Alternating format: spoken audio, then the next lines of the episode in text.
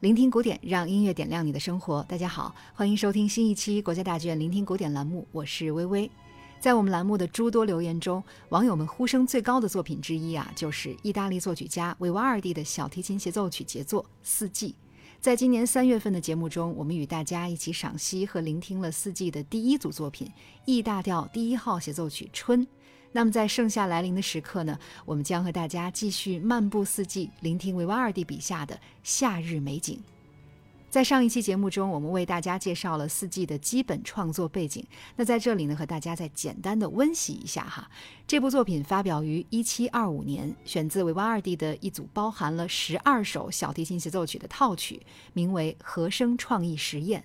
作曲家不但在这里展示了他本人高超的小提琴演奏技巧，也确立了后世器乐协奏曲的基本框架，那就是由三个乐章组成，首尾是快板，中间是慢板。而这部作品最突出的特点呢，就是作曲家在乐谱上为每一个乐章都写下了文字说明，将音乐所表现的对象、情景都进行了明确的指示，堪称是标题音乐的先驱。那么，首先我们就来看看维瓦尔第对于 G 小调第二协奏曲下的第一乐章是怎么描述的吧。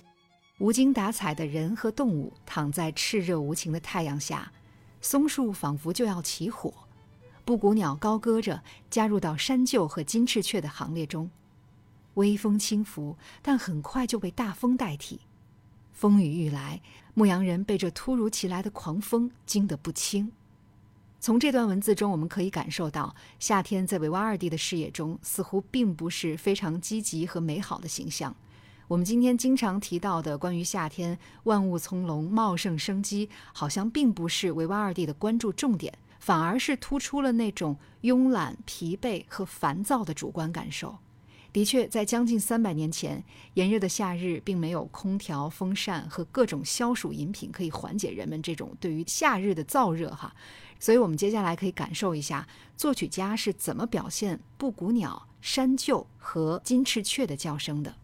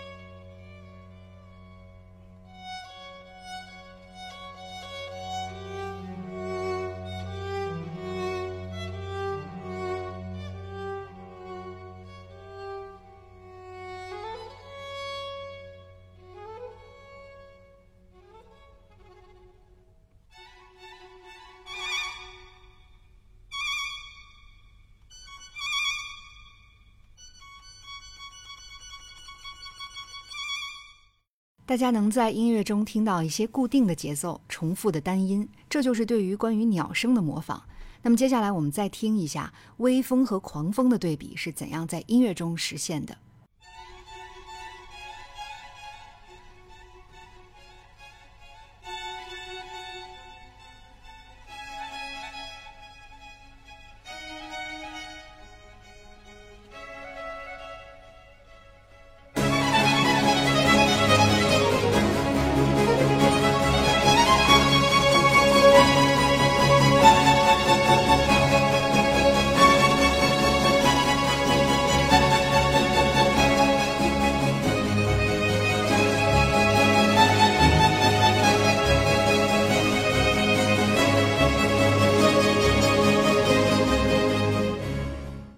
好的，那接下来我们再完整的聆听这首夏日协奏曲的第一乐章。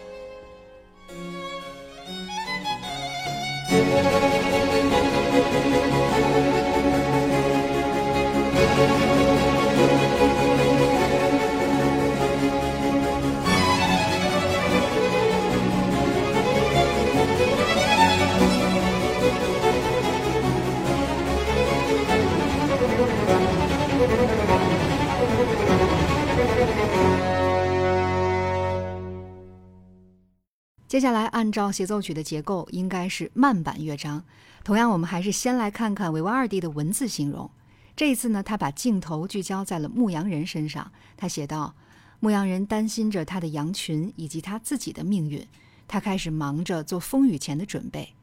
灰暗的天空下，苍蝇在令人烦躁地嗡嗡作响，他不安的心显得更加孤立无援。”这段文字既像是一幅风景画，又像是一篇微小说。我们可以先来听听这个乐章的第一句。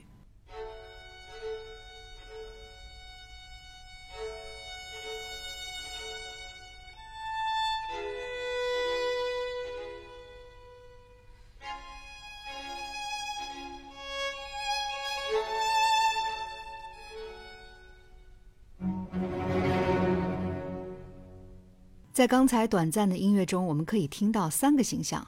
小提琴孤独的演奏。就是不安的牧羊人，弦乐器中有一个单调的伴奏音型，那就是令人心烦的苍蝇。随后呢，就是远方轰隆的雷声，预示着大雨降临，可以说是非常的形象。我觉得这段音乐的精彩，不但在于它对于所描写事物的生动，或者说音乐的动人之处和终极价值，本来也不在于对于其他事物的模仿，而在于它纯粹的内在的美感。所以在这段音乐中，我们听到伤感、叹息和孤独，这就是精彩而深刻的艺术体验吧。那接下来，我们就一起来完整的欣赏一下这个乐章。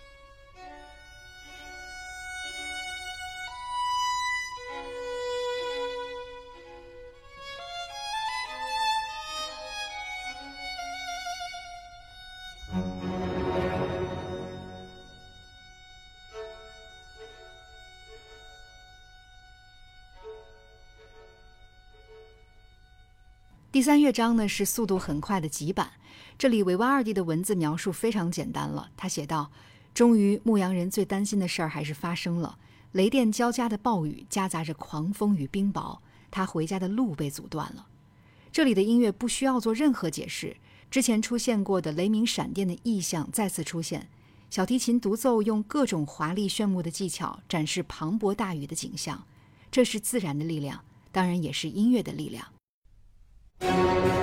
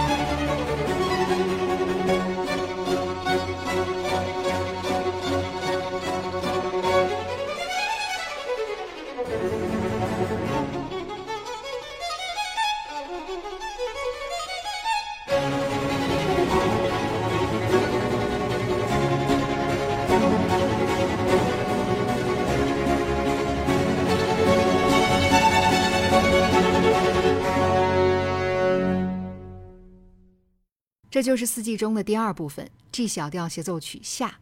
同样，我们今天听到的演奏版本依然来自于古乐团，因为这样的演出效果更接近维瓦尔第时代的听觉体验，在对于自然景象的模拟上呢，也会更加的形象。不过，大家在音乐会上还是会欣赏到现代小提琴和管弦乐团的演奏版本。那么，在今天节目的最后呢，我们就再为大家播放一版由现代小提琴和乐团演绎的第三乐章，大家也可以对比感受一下两种演绎方式的异同。本期聆听古典就到这里了，也欢迎大家在留言中写下您的感受，也希望大家把节目分享给更多的朋友。关于韦万二第四季中的另外两个篇章，不要着急，我们会在秋季和冬季来临的时候奉献给大家。我是微微，感谢大家的聆听，下期节目我们再见。